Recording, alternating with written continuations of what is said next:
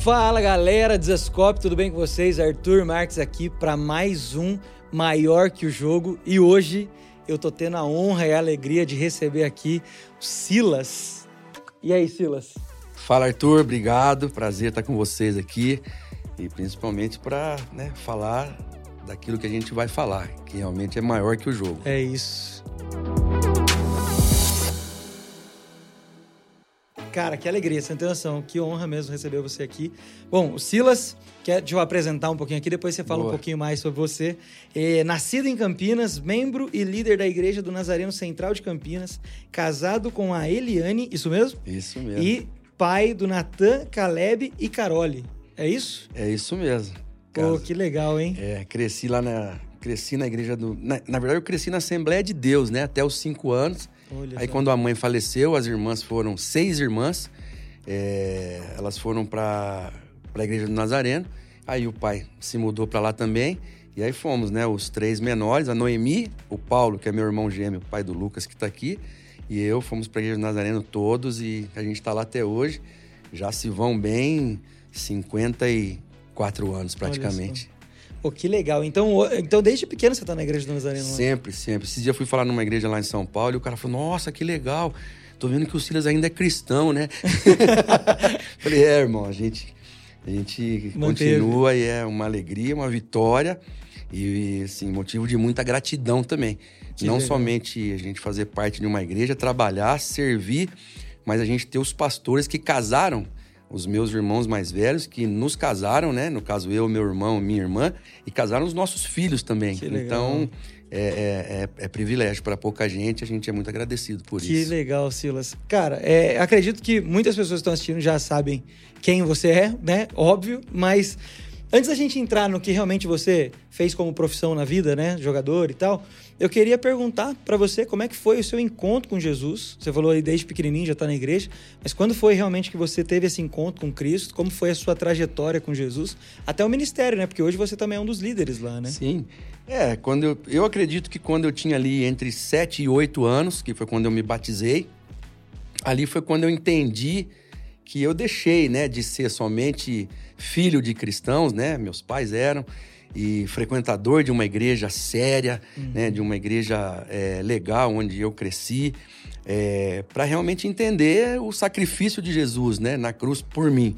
E ali eu deixei de ser um frequentador e foi quando eu aceitei de fato, né, Jesus no meu coração, entreguei a minha vida para Ele.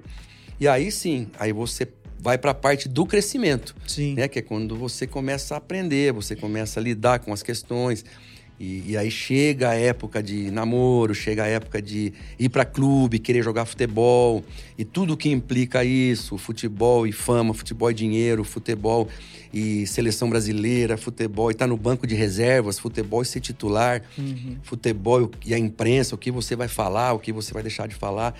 E aí a gente vai aprendendo no dia a dia. E isso graças a pessoas, né, que sempre é, estiveram do lado da gente, dando aquele amparo também batendo quando tinha que bater no bom sentido, né? Sim. né? Mostrando o caminho, não só alisando, não, e, e, passando a mão na cabeça, mas apontando também a hora de é, é, mudar de, de, caminho, aqui não dá, aqui Deus espera isso, Deus espera aquilo, pra gente ir tomando as decisões acertadas. Que né? legal. Então, então, desde pequeno você já teve esse encontro com Jesus e, me, e mesmo durante toda a sua carreira você se manteve ali, então, é, como um membro de igreja, um filho de Deus ali, levando o evangelho na sua profissão. É, eu fico feliz quando eu vejo assim pessoas que é, não viveram esse mesmo contexto e, tem, e tiveram uma experiência de conversão é, grande, né, de sair realmente de um mundo é, é, é mundano e carnal para um mundo espiritual e um mundo de proteção, que foi o que eu vivi. Uhum. Eu vivi praticamente a minha vida toda assim. Eu não tive muita chance de, de viver outras coisas. Então, o que eu conheço é esse mundo, sabe, de andar com Deus, de servir a Deus, de, oh, de ter uma família, irmãos, né, que sempre é, nos protegeram também. E eu, bom, eu me casei com 22 anos, então minha mulher tinha 20 quando nós nos casamos. Então, isso também me ajudou muito a, sabe, seguir um, um padrão é, cristão E, e, sou muito, muito feliz com isso. Mas, repito, eu, eu, eu, gosto de ouvir testemunhos assim, de conversões diferentes, né? Pessoas uhum. que vieram de, de, mundos assim complicados, se encontraram com Jesus, como o apóstolo Paulo, né? Que era uhum. Saulo. Tem uma conversão que chama atenção, acho muito legal também. É lindo, né? Mas é, é isso que você está falando, é um negócio interessante, porque é muito legal, mas ao mesmo tempo é muito legal você ouvir uma pessoa que desde pequeno tá teve oportunidades, porque assim, vamos ser sinceros, que o, a vida que você levou é, talvez é uma das que mais dá oportunidade para você fazer o que você quiser hoje, né, na, por conta da profissão e tal, e mesmo assim você se manter é, ali fiel com seus valores, com Cristo. Isso é um, um testemunho tão grande quanto qualquer outro, né?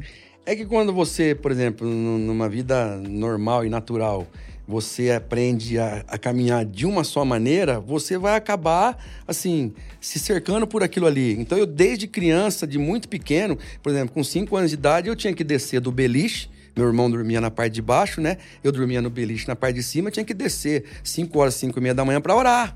Uhum. Então ajoelhava e orava, eu não entendia muito bem o que era aquilo. Até me desviei de umas cotoveladas, que você dormia, e, o, e o pai já dava umas cotoveladas já. Então, e aí a gente vai, depois a gente aprendeu. Nós somos, é, éramos nove é, filhos, somos em oito agora, a gente perdeu um irmão, Eli. É, se eu te falar os nomes, Eli, Raquel, Agar, Sara, Esther, é, Maria, é, Sara, ou seja, o Paulo. Não deixa e, dúvida da família crente. É, o Paulo, Silas. Então a gente aprendeu desde criança é, ver coisas meu pai perdeu a esposa, como eu falei, a gente tinha 5 anos de idade, então a gente viu muito milagre acontecer. Ele prestava muito dinheiro para as pessoas e a gente às vezes ficava com problemas de necessidade. Eu vi chegar gente lá com compra de mês. Uau. Meu pai, acontecia qualquer coisa, ele vamos orar, botava todo mundo para orar. Então a gente aprendeu princípios de oração, de leitura da palavra, de confiar em Deus, Sim. de saber que a última palavra na vida da gente, quem tem, é Deus. Ele sempre falou isso pra gente. E depois eu vou te contar uma experiência no São Paulo que eu tive, que foi muito legal com relação a isso. Então a gente cresceu nesse contexto, assim, de confiar em Deus. Eu, eu, hoje, com 37 anos de casamento, 58 anos de, de idade, é, minha mulher às vezes fala para mim, eu não acredito como que você, assim, a sua confiança em Deus, a minha confiança em Deus é a minha segurança. Sim. Então isso para mim difícil ter uma fé abalada quando você viveu durante todos esses anos, sabe, esse contexto de de, de fé e de ver Deus atual. O Caleb, que está aqui, meu filho mesmo. O Caleb era para ter nascido com hidrocefalia. Nossa. Eu estava jogando na Argentina e eu passei uma manhã inteira, o jogo era tarde, eu passei uma manhã inteira orando. Eu falei, só vou levantar daqui quando eu tiver uma resposta. Quando eu levantei, eu estava seguro no meu coração que ele não tinha mais nada. Ele teve que ser tirado antes, teve que tomar, a esposa tomar umas injeções lá. Quando ele nasceu, a primeira coisa que eu perguntei pra médica, e aí? Ela falou, ele tá melhor que a gente. Uau. Só nasceu com uma orelha meio grandinha assim, mas isso aí depois conserta. isso aí arruma, né? Inclusive, veio um, um pessoal com o Silas aqui.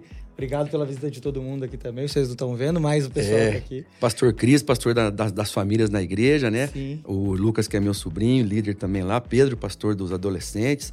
E o Caleb, que canta e é. toca. não vou pedir para ele cantar aqui, porque não pode. não, mas é. eu já vi. Eu é. fui lá duas vezes e ele estava. Caleb ficou craque na música também, Muito graças bom. a Deus. Muito é bom. a nossa, é a minha maior vitória. As Essa pessoas é às vezes acham que é o futebol, foi lindo, maravilhoso. Sim, não tenho como um em cada um milhão de habitantes do planeta tem a chance de jogar pela seleção do seu país. Sim. Eu joguei na seleção de base, na seleção principal e jogo pela seleção de master até hoje.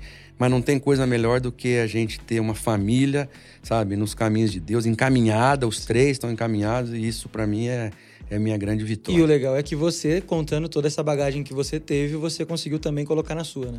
Justamente. Então, quando a gente vê, por exemplo, seus filhos, a gente vê isso. Um, um dos pastores que fez meu casamento, durante um tempo eu encontrei com ele, eu falei, pastor, qual que é o teu projeto de vida agora? Ele falou, próximos 10 anos, encaminhar os meus filhos.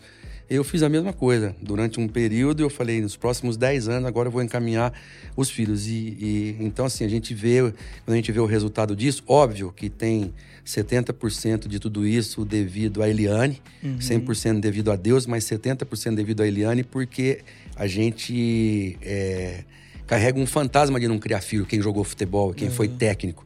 Então a esposa, nesse, nesse momento, faz o papel, muitas vezes, de pai e mãe, porque de sete dias na semana a gente está quatro fora. Sim. Às vezes cinco, com concentração, com viagens e tudo.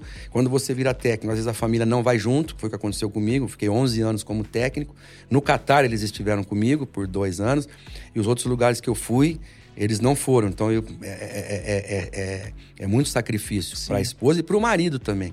Até que né, Deus foi fechando essa porta, abrindo outras e, e, e me ajudando também a entender que a família, é, é, marido e mulher, é para estar tá junto. Sim. Ele não juntou a gente para a gente ficar separado, né? E eu entendi isso também, então que bom. Que legal. Agora vamos, vamos começar aí contar um pouquinho da sua história aqui pro pessoal.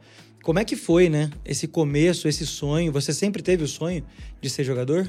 Então, o Eli Carlos, que é o mais velho, né? O Eli hoje teria 70 anos.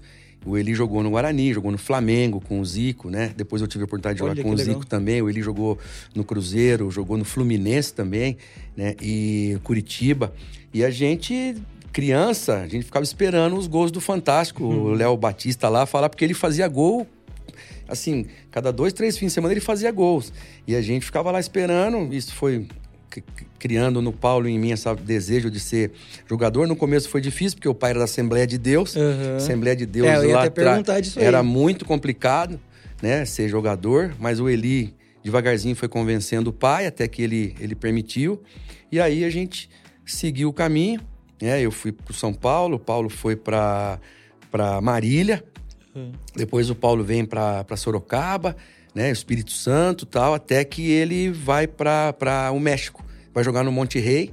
E eu já estou no, no Sporting de Portugal. E no final do, acho que do segundo ano, o Paulo vem para o Porto. E aí a gente fica junto lá em Portugal. Durante legal. um tempo, joguei contra ele. Né? Dei bastante chapéu, caneta nele. Nada. Eu pegava a bola e ele falava, passa a bola aí, passa a bola, que senão eu vou te pegar, hein? E aí jogamos algumas vezes é, contra. E, então, assim, nasceu do Eli, do Entendi. mais velho. E graças a Deus, né? O Paulo teve uma carreira linda também na, em Portugal. Jogou é, cinco anos, ele jogou no Porto, jogou acho que uns dois ou três no Benfica. Depois ele vai para o Vitória de Guimarães. Nossa. Depois ele vai para o Gênova na Itália, para Regina na Itália. E assim, teve uma carreira muito bonita lá fora também. E, e a gente viu a mão de Deus esse tempo todo. Paulo é, é, é servo de Deus também, né? Ele é, ele é muito melhor do que eu, tem um coração gigante. É isso. Que lindo, hein? Que lindo falar do irmão assim. Muito bom. É bom, é bom. E, e, como é que foi aquela época do São Paulo, eu queria saber. Porque é. teve, teve até um, um, um, negócio assim dos menudos, alguma coisa assim, né? Isso, até o Miller mandou uma mensagem hoje para mim que vai ter um evento, os menudos do Morumbi, ele colocou Silas, Miller e Careca. Não, Careca não é menudo não. O Careca já tava velho, já quando ele... E aí, quando eu vou pro São Paulo, eu tive bronquite quando era criança, era muito magro, eu era que nem o, o, o pedestalzinho aqui desse, desses coisas aqui do microfone aqui. E eu, joga, eu jogava 15 minutos e ficava 15 minutos respirando para tomar fôlego para uhum. jogar mais 15 minutos. E fui trabalhar na De Pascoal e a De Pascoal pagou um tratamento para mim de um ano e meio. Eu tomava injeção segunda aqui, segunda aqui, cada 15 dias aqui. Uh, e fui melhorando. Só que quando eu vou para o São Paulo fazer teste, eu estava bebendo água atrás de um, de um pilarzinho assim. Os dois técnicos estavam conversando e eles não estavam me vendo. E um falou assim pro outro: Esse menino que veio de Campinas, o Silas, ele veio fazer o quê? Que ele veio aqui para comer?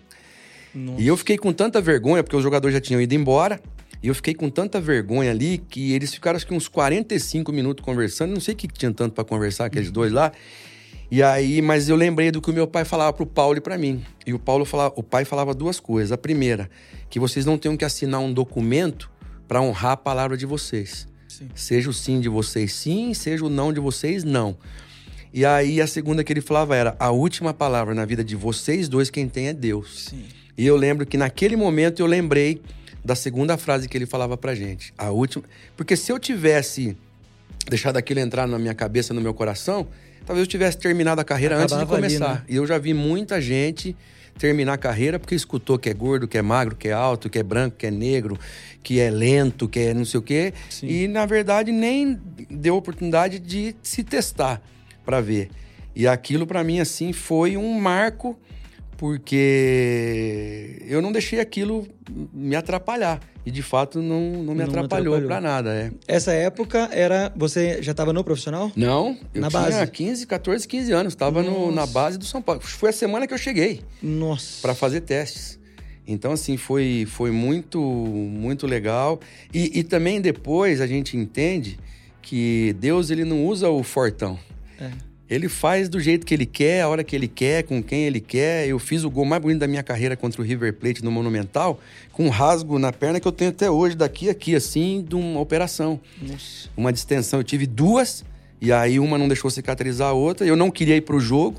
Eu entro no jogo e, e, e, e, Deus não deixou nem eu ficar muito grandão, porque foi o gol que o Neymar faz contra o Flamengo, o gol que o Maradona faz contra os ingleses na Copa de 86, porque eu tava com a camisa 15. Então Deus falou assim: ó, vou te dar esse gol aí, mas você tá de reserva, tá? Então você não fica muito grande, porque eu só usei a 10 lá. Sim. Os quatro anos que eu tive lá foi o único jogo que eu usei a camisa 15. Olha só. E foi justamente o dia que eu fiz o gol mais bonito da minha vida. E entrei no, entrei no segundo. Justamente, Nossa, entrei no segundo tempo. E então, assim, e, e eu posso dar esse testemunho para as pessoas. Não pensa que Deus quer o cara perfeito. Sim. Primeiro você vem como você tá. E às vezes você está num momento ruim, Deus vai te usar se tiver nos planos dele. Porque ele tinha um plano para a Argentina, ele tinha um plano para Atletas de Cristo. Quando ele me permite, durante esses quatro anos, é, brilhar lá na Argentina. E, e, isso é tudo, assim, motivo da gente poder usar para falar dele, para mostrar para as pessoas que que é, ele, ele atua, até dentro do campo ele atua. Com certeza, com certeza. Nessa, nessa época, você tinha algum tipo de encontro? Você ia para alguma igreja, alguma coisa assim? Porque estava começando ali, tá, até a época que eu até comentei dos minutos e tal, você se mantendo ali cristão e tal. Tinha algum tipo de na concentração ou algo, um encontro ali? Os atletas é, de Cristo também? Né? Isso, a, a Atletas de Cristo começa em 79 com o João Leite, goleiro do Atlético Mineiro, Baltazar, artilheiro de Deus. O João Leite era o goleiro de Deus, Baltazar era o era o artilheiro de Deus. A Eliana, é bom, né? esposa do João Leite, que deu nome ao Ministério de Atletas de Cristo. E aí, em 84, o ministério também começa em São Paulo, com Alex Dias Ribeiro, ex-piloto de Fórmula 1. E aí é na casa do Fábio Fraga, que era um, um cara do Remo, e a gente começa a fazer as reuniões ali, fica pequeno, a gente vai para um lugar maior, fica pequeno, vai cada vez indo para lugares maiores. E just, juntamente com Atletas de Cristo em São Paulo, a gente surge, o Miller e eu. Uhum. E a gente surge muito bem. O São Paulo não tinha política de, de lançar jogadores da base. Ele emprestava os jogadores, os que se destacavam ele trazia de volta. Uhum. E no caso do Miller e eu foi diferente. A gente subiu da base e dos seis primeiros campeonatos que nós jogamos, nós fomos campeões em cinco. Nossa. A gente foi campeão mundial, campeão sul-americano com a seleção sub-20, fomos bicampeões paulistas, campeão brasileiro, Nossa. com o São Paulo já como profissional. E a gente já vai para a Copa do Mundo de 86 no México, profissional. A gente já vai para a Copa América na Argentina, profissional também.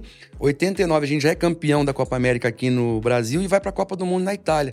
Então assim, imagina, dois meninos surgindo no São Paulo, cristãos, dando testemunho, falando, era tudo ainda muito novo, mas a gente já tinha uma, uma base bem sólida assim do que falar, em quanto tempo falar. Né? Tinha um palito de fósforo que acendia, a gente tinha que falar enquanto o palito estava aceso. Olha só. Na hora que o palito apagasse, tinha que ter dado o recado. Eu era assim, comecei, conhecia Jesus e agora estou assim. Olha e pronto. Então foi 86, uma fundação americana que chamava Arthur S. DeMoss faz uma pesquisa no Brasil e eu fui considerado o cristão mais conhecido no Brasil. Então eles lançam o livro Força para Viver. Iam outdoors no Brasil inteiro. Era o Jorginho, lateral direito, que foi campeão do mundo com a seleção. Sim. O Dida, lateral esquerdo do Corinthians. Ó, ó o Corinthians aí, ó. o Corinthians, eles, eles, ele, você sabe que até na Bíblia perde, né? É, é, Coríntios 1, versículo 2. e aí, é, o Dida que jogou no Corinthians, o Jorginho e eu. E, e, foram pedidos mais de 4 milhões de livros. E Nossa. os livros eram grátis. Eram testemunhos meus, do Jorge, do Dida, o Alex Dias Ribeiro, a Márcia Jardim, que era Miss Brasil, do Dr. Hector Cooper, que inventou o teste de Cooper. Então, e esse livro, imagina, é, é, a gente depois saía nas, nos lugares para falar do livro, e se cada pessoa que recebeu o livro, quatro pessoas leram o livro, Então são 16 milhões de conversões e depois nós recebemos alguns resultados que mais de 6 milhões de pessoas haviam aceito Chegou Jesus. Um testemunho. É, então. um, um, feedback pra gente. Então, assim, foi muito legal e eu, eu fiquei muito feliz de, né, poder, tão jovem, ter participado disso que tudo. legal. Agora, você jogou então duas Copas do Mundo? Joguei três Copas do Mundo. Joguei uma de juniores na, na Rússia, nós fomos campeões contra a Espanha. Depois 86 no México, aí já profissional, e 90 na Itália. Eu não, fui, eu não vou para a Copa de 94 porque eu me machuquei. Ah. E aí teria sido campeão do mundo em 94. Mas você estava cotado já naquela Tava até 92, eu estava na seleção. Aí o Zagallo me viu machucado lá tal, aí eu já não fui mais convocado. Entendi. A gente ganha da Alemanha em 92, que tinha sido a campeã de 90, né? Contra a Argentina. E aí é quando eu tenho uma lesão no pubis e aí fiquei fora da, da outra Copa. E eu tava vendo que em 90 você era o 10 da seleção. Então, eu, eu tenho a camisa e eu tô colhendo as assinaturas agora, porque nós somos 10 ou 11 atletas que vestimos a camisa 10 em Copas. Olha só. Então, o Pelé, o Pelé olha, que, olha que legal isso, Arthur. A última assinatura do Pelé, antes de falecer, foi na minha camisa. Nossa. A gente teve com o Edinho, o filho dele, agora lá na ESPN, né? Onde Uhum. eu trabalho, e o Edinho falou: Silas, é, a última assinatura do pai foi na tua camisa. O Rivelino já assinou, o Kaká assinou agora semana passada, é, o Zico assinou. Agora já falei com o Rivaldo, já falei com o Assis, que é irmão do Ronaldinho Gaúcho, e já falei com o Raí também. O Assis foi 10 numa Copa? O, o irmão dele, né? O Ronaldinho Gaúcho. Ah, tá. É que o Assis é meu, é meu intermediário aí Ah, nessa situação. É, mas o Ronaldinho é muito, muito gente boa, tranquilo. E aí vai faltar agora Raí, Ronaldinho Gaúcho, Rivaldo e o Neymar. Olha mas esses só. são todos, todos assim, fáceis de estar de tá juntos com. É. Cara, que E incrível. aí a camisa, e aí, né, quem quiser comprar a camisa, Leiloar, né? Nossa, isso aí não tem preço. Não tem, não tem. Cara, agora que loucura, né? É. Poucos vestiram e todos craques, assim. Que absurdo. Tirando eu, os outros. Não, que isso, que isso. Não, e eu tava lendo lá que nesse campeonato de juniores, nessa Copa, você foi o melhor do torneio. Fui escolhido bola de ouro e foi muito legal porque eu subi, não, não entendi inglês, hoje eu entendo um pouco de inglês, não entendia nada, eu acho porque e, e normalmente se dá o primeiro prêmio é a bola de bronze, né? Ou, a, ou a medalha de bronze. E eu quando levando da mesa e volto com a bola felizão e falando pro Gerson, que foi o artilheiro, sei que vai ser o bola de ouro.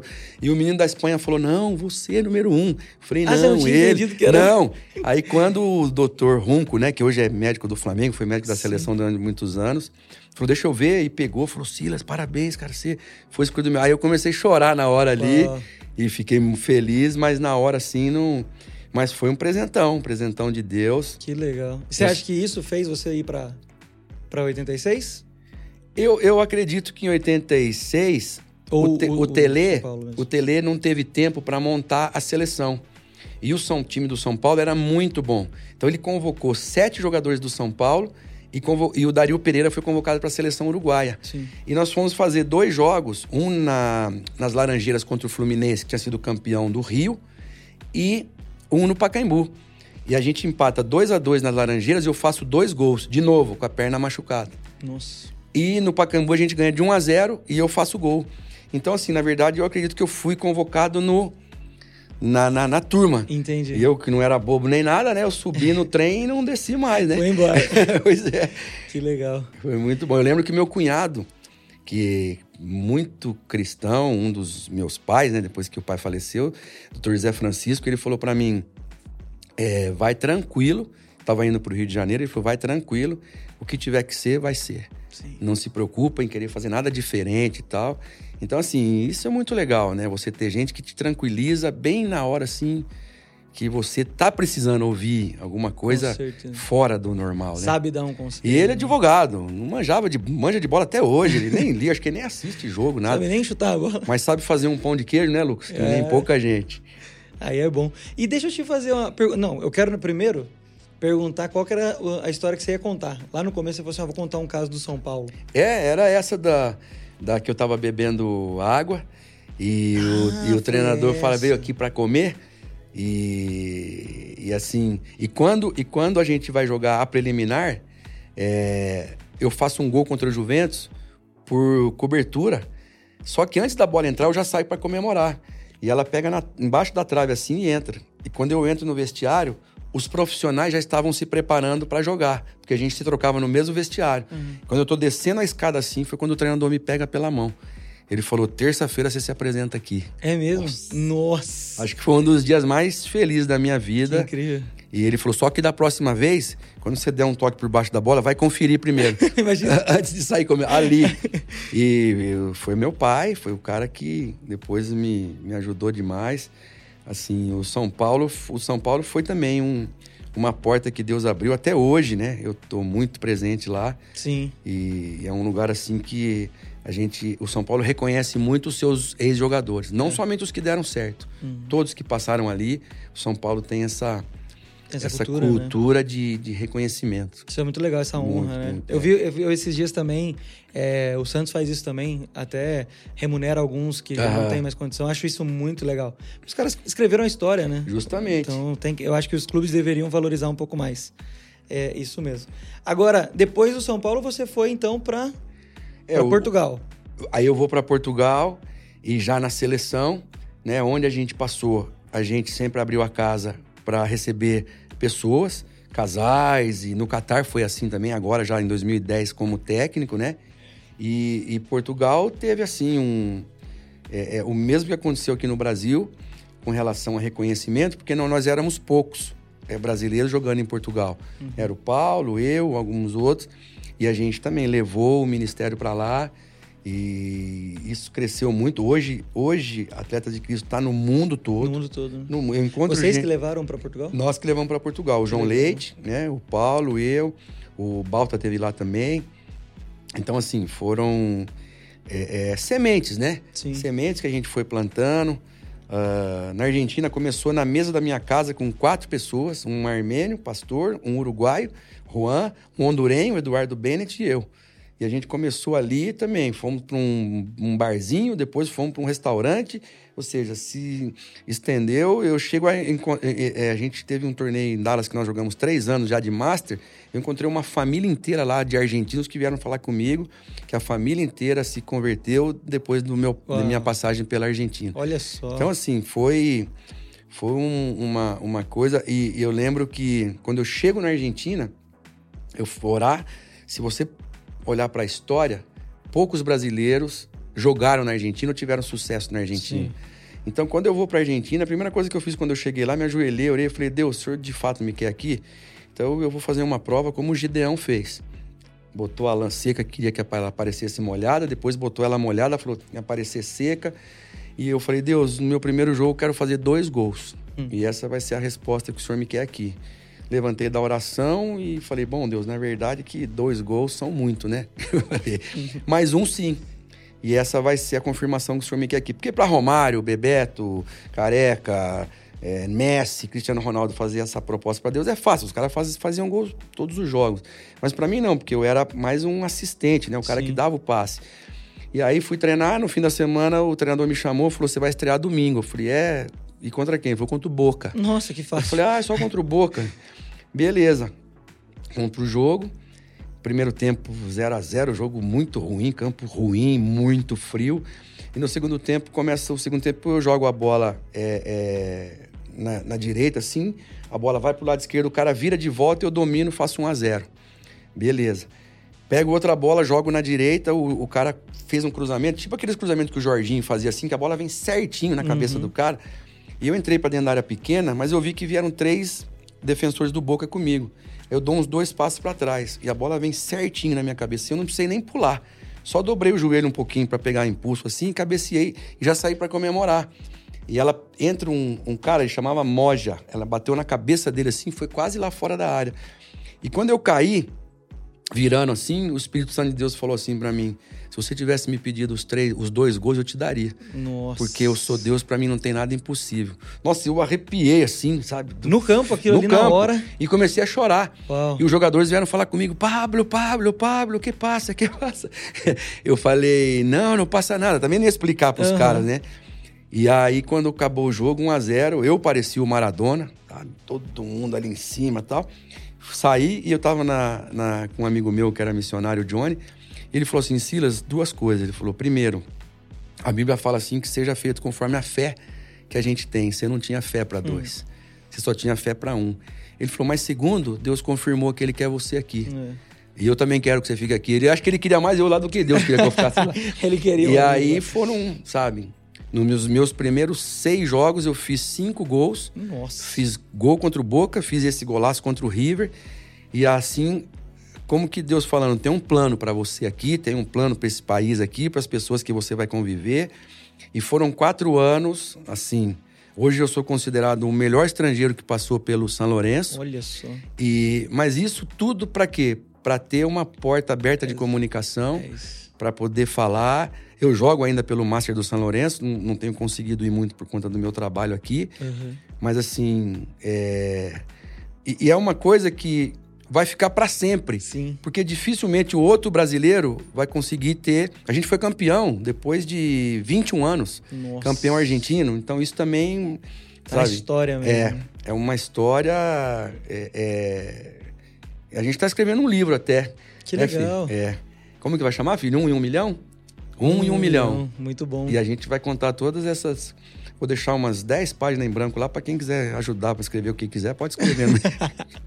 É muito bom. Cara, quando vocês lançar o livro, vocês têm que voltar aqui. Bom, com certeza. Conversar mais daí. Com certeza. A gente Cara, tem um carinho pelo pelo pastor José Gonçalves, que é gigantesco. A gente aprende o tempo todo com essa família, com vocês, né? Que legal. E a gente está muito contente de a gente estar tá se juntando novamente. Aí. Muito bom. Não, muito bom. Deixa eu até né, seguir aqui, porque eu quero fazer uma pergunta. Você falou, então, que todos os lugares que você ia, vocês levaram o Atletas de Cristo e tal.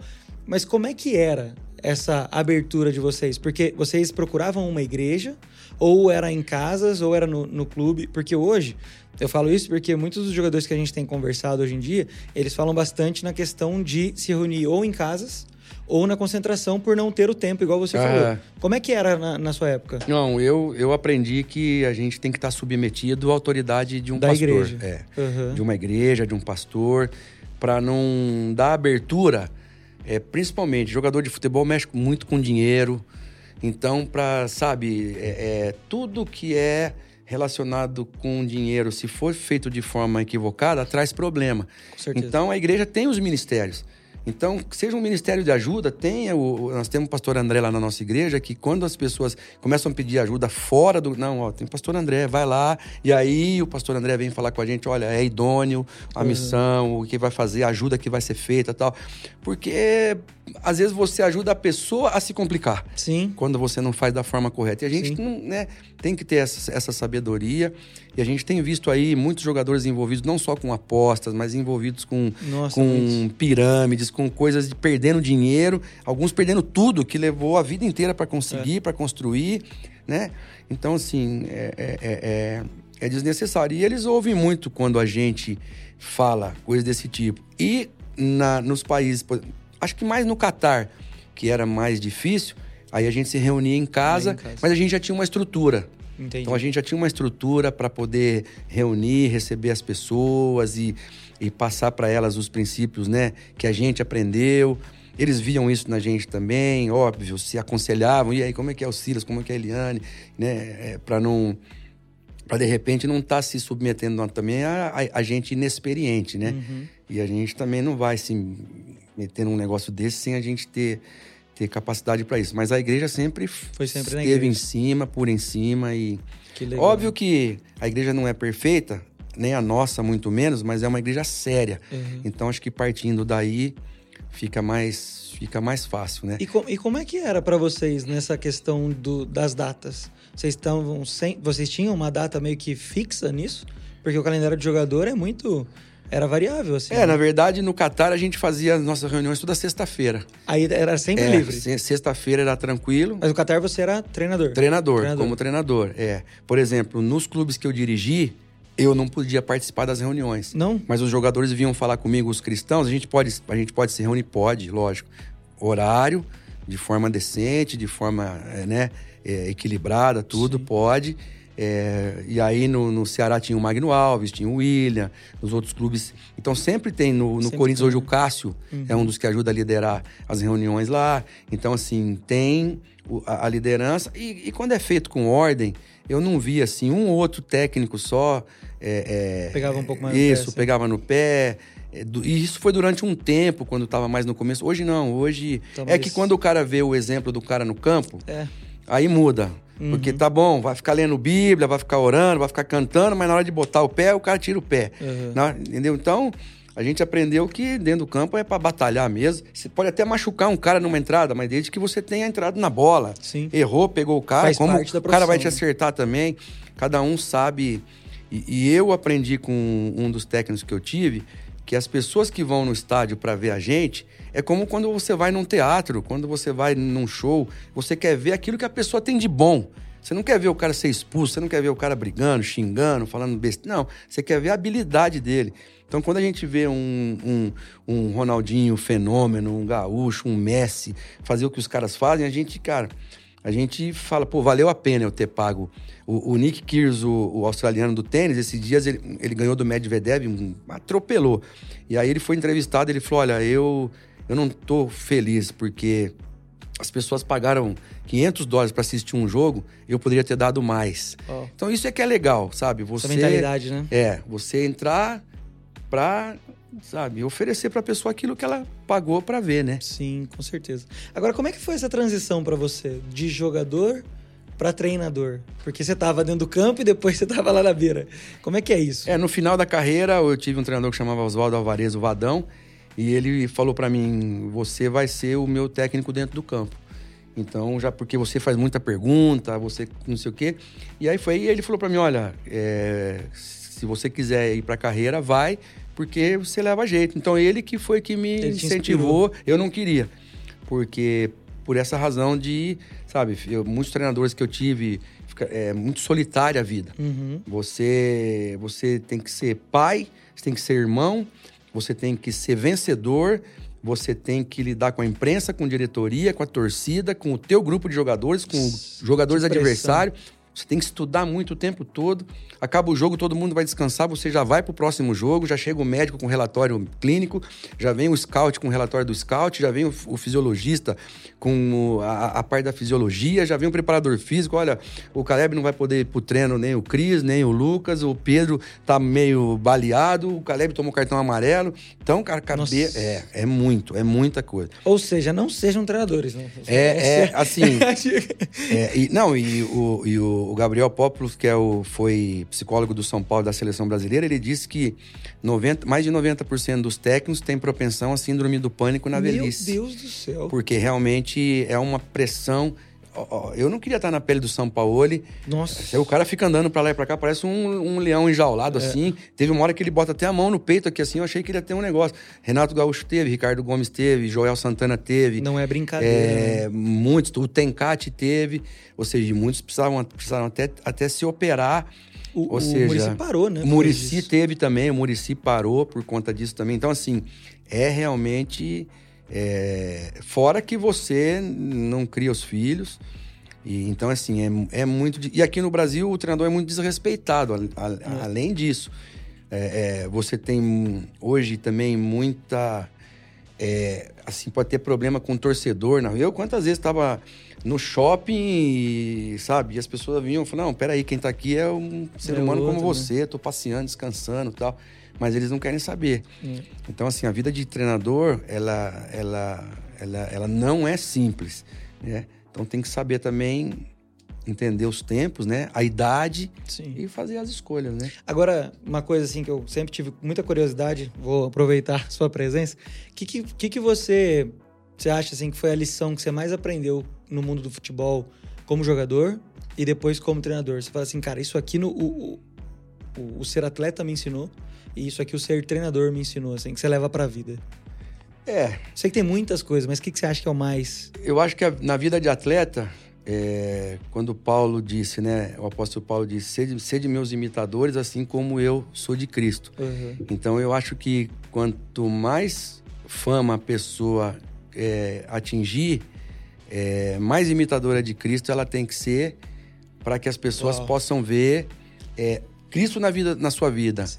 E não aquilo que você está conquistando, porque se fica eu, eu, eu, eu, eu, parece que foi você que conseguiu. Yeah. E aí muita gente não tem esse acesso que a gente está dando para elas agora de saber a história. que eu, que eu tive bronquite, que eu perdi mãe com 5 anos, que eu perdi pai com 20 anos, e tô aqui, sabe, que eu criei meus filhos, apesar de não ter os meus pais é, o tempo todo comigo, e, e, e, sou vitorioso na criação deles também, no meu casamento, que hoje, de cada 10, seis acabam antes do terceiro ano. Sim. Né? Então, assim, é, é, essas coisas, as pessoas tendo acesso a isso, pode ajudar de alguma maneira, é. né? É, então, ser imitador de, de, de, Cristo, né? Ou das pessoas que a gente vê como cristãos, Sim. Alex Dias Ribeiro, esses meninos que estão aqui, os mais velhos até, esses são mais novos que eu, mas os mais velhos também. E como é, treinador, eu aprendi muito a questão da.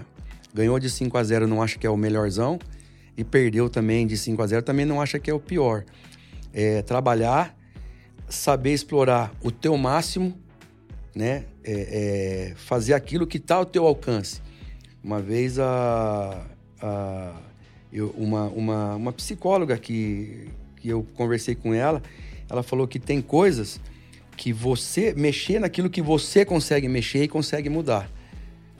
Às vezes a gente quer mudar o que a gente não consegue. Eu não consigo mudar se o jogador não dormiu à noite é. e na hora do jogo vai estar tá mal, não falou nada para ninguém. Brigou com a namorada, com a esposa, tá com uma distensão lá e se, ah, se eu não jogar eu vou perder a posição, então eu vou assim mesmo, vou dar um migué lá no jogo. Não, não consigo mudar se o cara vai expulso. Eu não consigo mudar uma atitude de um árbitro se o árbitro já entrou com uma intenção perigosa de prejudicar. Não tem como ser. Então, fazer aquilo que está ao teu alcance, o que não está ao teu alcance. Descansar. Né? Felizmente, é, é, é, descansar. E juntando tudo, assim, o que eu sempre falo para as pessoas é, é, é, é, a questão da, da humildade. Né? Que a humildade, ela é uma virtude que é traiçoeira. Quando a gente pensa que possui, a gente já perdeu. perdeu. Então, isso, assim, é uma coisa que... É, é, e isso é a obra do Espírito Santo de Deus na vida da pessoa. Sim.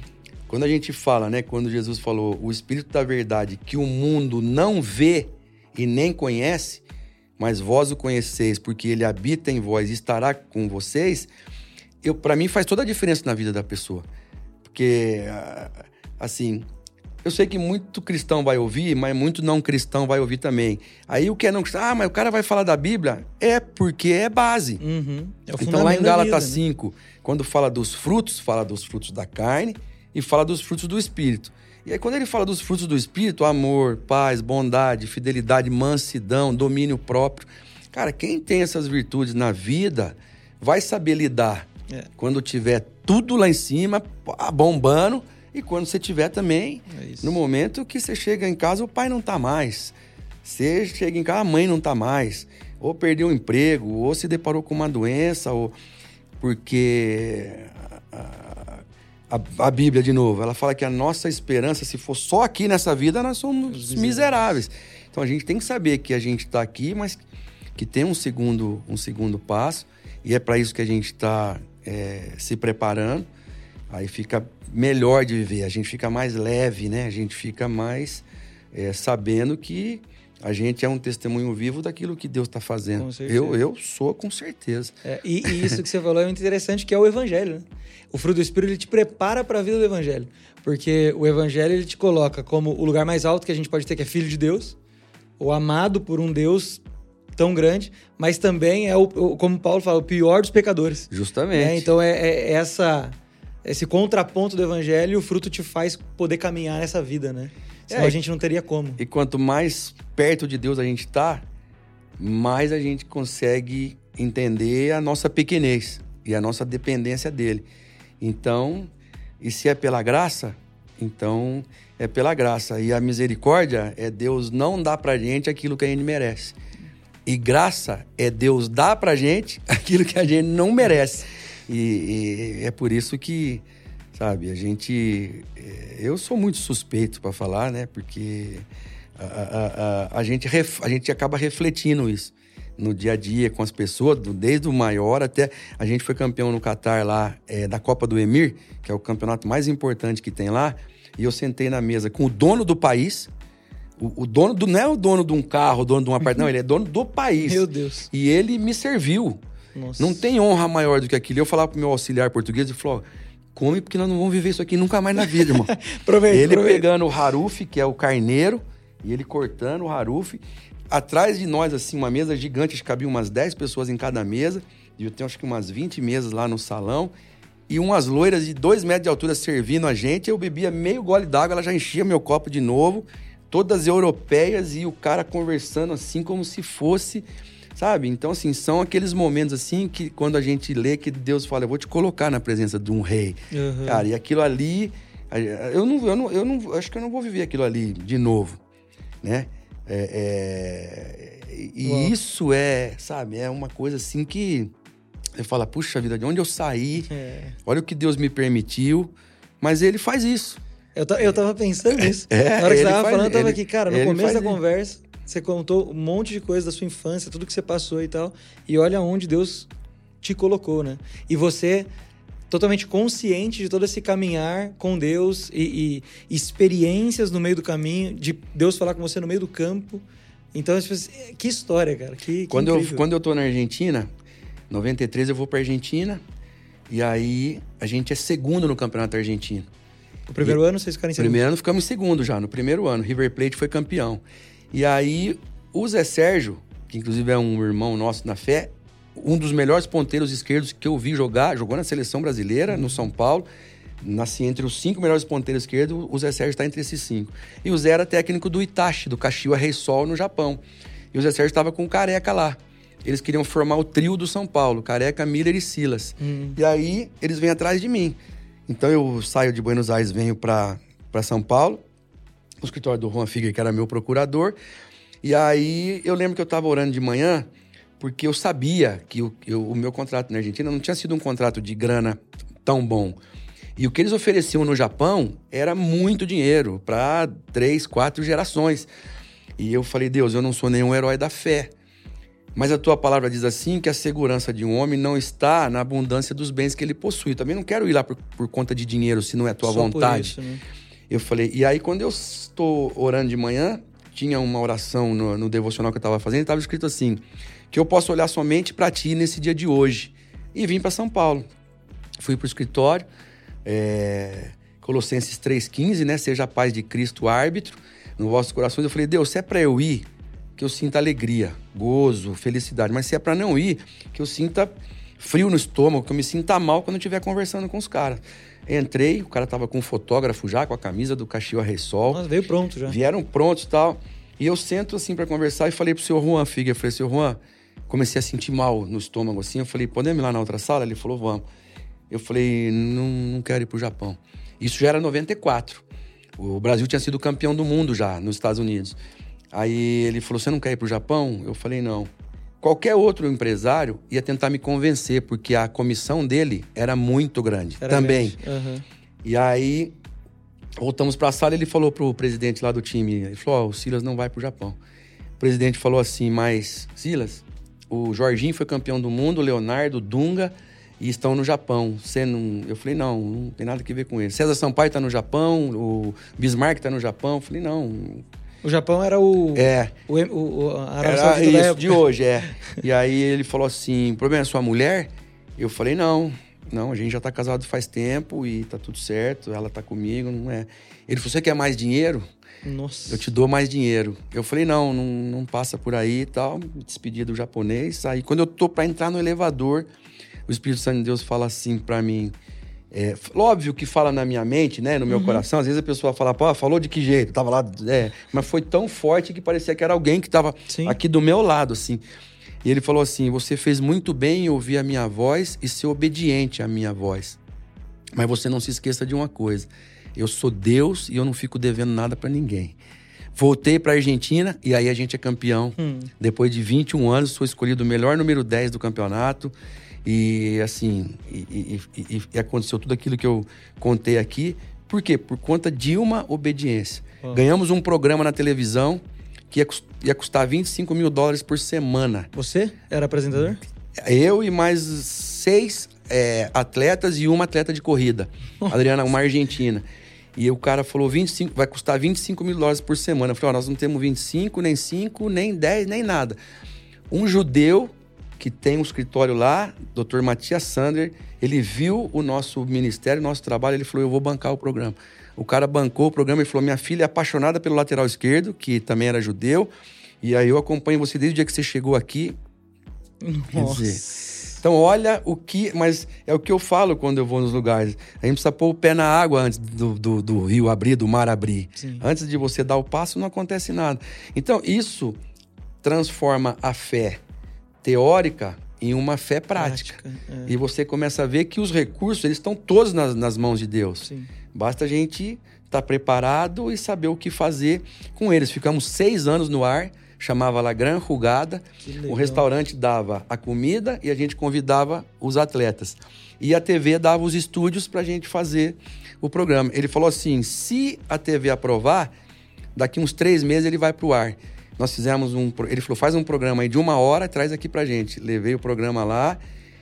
Na outra semana ele falou assim: vai pro ar segunda-feira. Gostou pouco. e aí foi pro ar. Então, assim. Você, você acha que isso também te motivou a continuar um pouco agora na TV? Na TV, porque você tá na ESPN Então, agora. né? a TV, é, depois eu, eu, eu vou pra carreira de técnico, e aí eu sempre fui muito convidado, principalmente pela ESPN, Uhum. pra, pra falar, tal, tal, tal. A gente foi campeão da Copa do Nordeste também em 2016, invictos, com o Ceará e aquilo tudo, papapá. E aí o André Plihal, que é meu amigo, irmão lá, falou: Silas, os cara quer você aqui, tal, tal, tal. E aí quando eu, eu comecei a entender que o meu tempo como treinador estava terminando, eu falei: não, eu vou, vou para esse desafio. E, cara, tem cinco anos que eu tô na ESPN já. Tô muito feliz em trabalhar lá, aprendo toda semana. Que legal. E a gente passa a nossa experiência de jogador e técnico e aprende a experiência com os jornalistas, né? Sim. Com os comentaristas. Mas é uma casa para se trabalhar, assim, muito, muito, muito legal. Que legal. Agora, pra gente até já ir caminhando pro fim, eu queria fazer uma pergunta na questão mais ministerial, assim, tirando um pouco dos Aham. atletas de Cristo, assim. Você, depois que parou também, voltou ali pra Nazareno e tal, e hoje você também é um dos líderes lá.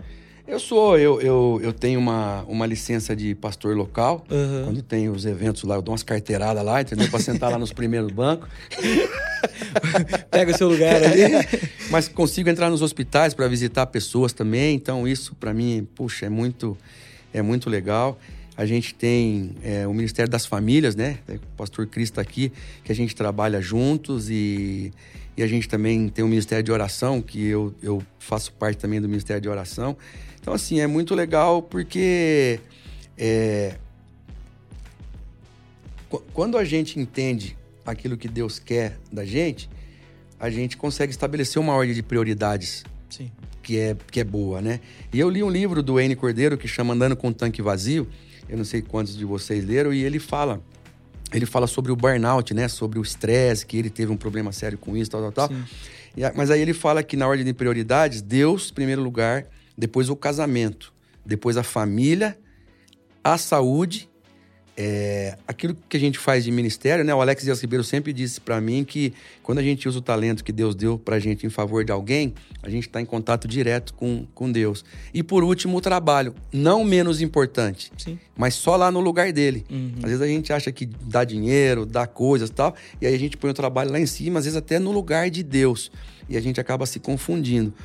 E, e- e lá atrás, né, quando, quando o pessoal olhava para a questão do QI, da inteligência, as pessoas que tinham QI elevadíssimo, elas eram as melhores, elas tinham as melhores posições, os melhores salários, e eram os caras mais respeitados. Mas ali na- na- na- na- nos anos 90 apareceu a inteligência emocional, É. que era o, o QI, que as pessoas começaram a entender sobre empatia, sobre é, o Daniel Goleman escreveu um livro sobre isso. O Luxemburgo deu esse livro para os times que ele, que ele trabalhou, né, que era a questão da inteligência emocional, a gente aprender a lidar com as emoções, a lidar com o medo. Por exemplo, é, é, a morte é o medo número um Uhum. do ser humano. E falar em público é o segundo. É. E aí, depois disso, apareceu uma cientista com um livro também, que era a inteligência espiritual. Então, que eles entenderam que o ser humano, é, como foi uma cientista que falou, foi melhor aceito. Né? Que o ser humano tem um ponto de Deus no cérebro, que é onde Deus se comunica. Pra gente, a gente sabe que é onde o Espírito Santo é, fala com a gente Com o nosso homem interior. o né? nosso homem interior. E aí a gente, quando ela fala isso, ela fala também que as pessoas aprenderam melhor a lidar em sociedade, aprenderam a lidar com frustrações, vencer os temores, entender que existe um céu, que existe uma vida eterna. Então, isso tudo, quando junta, você acaba melhorando ainda essa sua ordem de prioridade e passando a, a, a entender os processos, que eles não são mecânicos, mas eles são necessários. Sim. Oração, leitura da palavra, é, jejum, oferta, frequência na igreja. Hoje essa questão do remoto, ela atrapalhou muito, porque, ah, não, eu vou ficar em casa no meu conforto e você deixa de ter o olho no é, olho, é, comunhão, você poder né? abraçar uma pessoa, dar a mão, a comunhão. É, eu acho que isso faz toda a diferença, sabe? Para para você saber falar não, para você. Não vai ser aquele tonhão crentão que tudo vai estar tá apontando o dedo na cara do outro, não pode, não pode. Não. Vive todo tempo ama o amigo, na angústia ele vai se transformar em seu irmão. Então, assim, é, é, é, é simples, é leve, é suave, não tem aquela coisa, sabe? A pessoa fala, ah, é muito místico, muito. Não. Deus, ele não chamou a gente para ser esquisito. É. Tem muito cristão que é esquisito, aí a pessoa corre dele. Não, Deus chamou a gente para ser diferente. É. Ser diferente é diferente de ser esquisito. Né? Exatamente. Né? É, e, e, e, mais até do que esse ponto que você está falando, Deus desceu como Jesus para mostrar como um ser humano vive de verdade, né? É. Então a gente precisa ser humano, ser mais humano, né? Então é interessante isso que você falou. Agora, você estava falando, eu lembrei de um, de, um, de um negócio aqui que é interessante compartilhar. O pessoal fala de, de prioridades, né? E as suas listas, e Deus realmente vem para organizar isso. Aí eu vi um dia um, um, um cara falando assim, que na verdade é, a, as pessoas começaram a colocar na sua lista Deus é, família e tal, e segue a, a, lista. Aí ele falou assim: esse é um erro. Porque Deus não quer estar no topo da sua lista, Deus quer ser a folha onde você escreve é. todas as coisas. Né? então a gente precisa voltar, né, para que Deus seja o centro, a base Amém. e tudo esteja fundamentado em quem ele é, né? Porque é o que você estava falando. É essa vida sem ter uma divisão. Que nem foi engraçado quando eu perguntei para você lá no começo, assim, né? Ah, como é que foi essa a, a, situação da vida, assim, com as oportunidades e tudo? E você respondeu, é, cara, quando eu aprendi a viver de um jeito, não tinha outro jeito de viver. Ah. Isso mostra que não existiu esse, esse dualismo. Ah, não, aqui eu sou cristão, mas ali na minha profissão eu vou aproveitar. Não, eu sou inteiro, né? Eu sou completo. E aí você começa então a viver testemunhos e contar e pregar o evangelho e, e levar o evangelho para outros países. Então, é, com certeza a gente viu hoje aqui o fruto de alguém inteiro com Cristo. Uhum. E aí o resultado é muito claro, né? Então isso é muito interessante. É, tem uma música do, do Jonathan McReynolds que o Caleb, meu filho, gosta muito, ele passou para mim, e ele fala justamente isso. Ele fala: Deus, eu tô separado em dois. Hum. Uma parte de mim te ama e a outra quer ser legal no mundo. Hum. E não dá, né? Não tem como. Não dá. Tem que ser uma inteiro. coisa só, decidir, decidido. E é tão bom quando a gente decide, porque aí entra a parte de Deus. É. Ele fala: tô com você. E, e, cara, e até coisa assim que a gente não imagina, é, coisa que parece boba, a gente vai, conversa com ele e, e faz acontecer. É, uma vez o Vélez foi campeão contra o Milan no, num, num torneio mundial lá e o Vélez estava voando, já tinha ganho do São Paulo aqui. E a gente, próximo jogo era contra o Vélez, eu estava no São Lourenço. E eu saí, eu estava muito inquieto aquele dia, assim, inquieto, inquieto no ônibus, saí da concentração para ir pro estádio. Eu falei, Deus, dá um sinal aí que nós vamos ganhar esse jogo. e aí alguma coisa falou para mim, mas você acha que Deus não tem mais coisa mais importante para fazer do que dar um sinal, você vai ganhar um jogo desse ou não? Aí eu falei, é mesmo. Aí e logo em seguida veio outro pensamento: pedir e não receber porque não pedis em nome de Jesus. Eu falei: quer saber? Eu vou pedir. Eu sempre aprendi que Deus está preocupado com as coisas grandes, as pequenas também. Sim. Eu vou pedir, eu tô inquieto aqui, tô nervoso. Eu falei: Deus, me dá um sinal que a gente vai ganhar esse jogo. Eu quero ver uma coruja, centro de Buenos Aires. Eu quero ver uma coruja, eu quero ver uma coruja e. Bom, o ônibus mudou a rota dele e passou embaixo de um túnel assim. Quando, quando ele sai do túnel, um prédio do lado assim, eu olhei, tinha uma coruja pintada no prédio, mas não tinha uma propaganda. A coruja era do tamanho do prédio. Nossa. Assim. E eu, nossa, eu arrepiei assim, falei, caramba, o que, que é isso? Tá bom, fomos pro jogo. Os caras que eles deram umas 200 bolas na nossa trave, a bola repicava, pá, pá, pá. Nós demos três chutes no gol, fizemos três gols, ganhamos Você de três tá não. Brincando. Com o Tilaver, com todo mundo no gol. Cara, aquilo ali assim, sabe? É, é um negócio que não tem explicação? Não tem. É. Mas, Mas, é a prova de um Deus presente. E outra coisa, é quando Deus ele, ele abre o mar vermelho e ele faz o povo inteiro passar, ele faz aquilo para uma nação inteira. Agora, quando Deus faz um negócio assim entre ele e você, a Bíblia fala que a intimidade do Senhor é para aqueles que ele ama. É. Então tem coisa que é para intimidade, para te fortalecer. Sim. E cara, amém por isso, porque é, ele, já, ele também já me falou, o Espírito Santo, ó, vai sair um moleque de trás do segundo caminhão. Eu tava indo pra casa da minha, era minha noiva, hoje minha mulher. E a hora que eu passo no último caminhão, não tô vendo nada, um moleque de 7 anos pula Olha. em frente do carro. Imagina, eu não estaria aqui hoje. Talvez o pai dela tinha me matado ali também, na mesma hora. Então, assim, tem coisa que, sabe, é livramento mesmo. E tem coisa que é para Deus falar: olha, eu quero ter intimidade com você. Quando Jesus fala isso que tua porta e bato, quero cear com você na sua casa, ele quer ter intimidade com você, é. quer participar da sua vida, então, né? Exato, ele quer e, fazer parte da sua É vida. isso, e as pessoas não entendem isso, acham que é caretice, acham que é, sabe, que é ah, misticismo, que é. Não, não é não. Porque se ele morreu, se ele ressuscitou, e se através do Espírito Santo a gente pode ter comunhão com ele, bobo aquele que não tem. É. não é? aproveitar. Pois é tá comendo a pontinha do pão, ele fala, tá o pão inteiro aí. É, nós, nossa, é seu. nós comemos ali agora, ali, acabamos com tudo ali. é isso, Deus tá dando tudo, tá aí o banquete. Aproveita, né? Sim. Cara, obrigado demais. É, eu que agradeço. Que conversa boa. Prazer boa. te receber aqui. Obrigado por contar essas histórias. Quando sair realmente Vamos o livro... voltar com o livro. Volta com é, o livro, Caleb. por favor. E... O quê? Qual? Qual história? Ah, dá conta, tempo? Conta, claro. A gente, a gente, eu vou para a Copa do Mundo, vou, pra, vou convocado para a seleção e a gente chega na Toca da Raposa em Belo Horizonte de janeiro a junho. Nós éramos 27, cinco seriam cortados. Todo dia o meu nome entre os cinco. Hum. Imagina que você é levantar e treinar, abrir o jornal e ter o nome na lista. Cara, qualquer outra pessoa diz: para que, que eu vou treinar se eu estou cortado? Mas todo dia Deus falava para mim: última palavra na sua vida, quem tem sou eu não é o Tele Santana, não é, não. Treina como se fosse o seu último treino. E eu fazia isso todo dia. Voltava do treino, ligava a TV para ver os noticiários dos, dos, esportes. E os cinco cortados na seleção, Sila, Gilmar, quem, tá, tá, tá, tá, Beleza. Como eu fiquei por conta da bronquite, eu nadava num clube lá sem carteirinha, sem nada. E eu pulava grade lá e caía no toque para ficar no clube, tinha que cair na piscina. E para cair na piscina tinha que cair no fundo e aparecer no raso. E a piscina era de 25 metros e eu pulava no fundo e aparecia no raso. não morri porque tô aqui. Mas não aconselho criança nenhuma a fazer isso. Fiquei bom de fôlego também.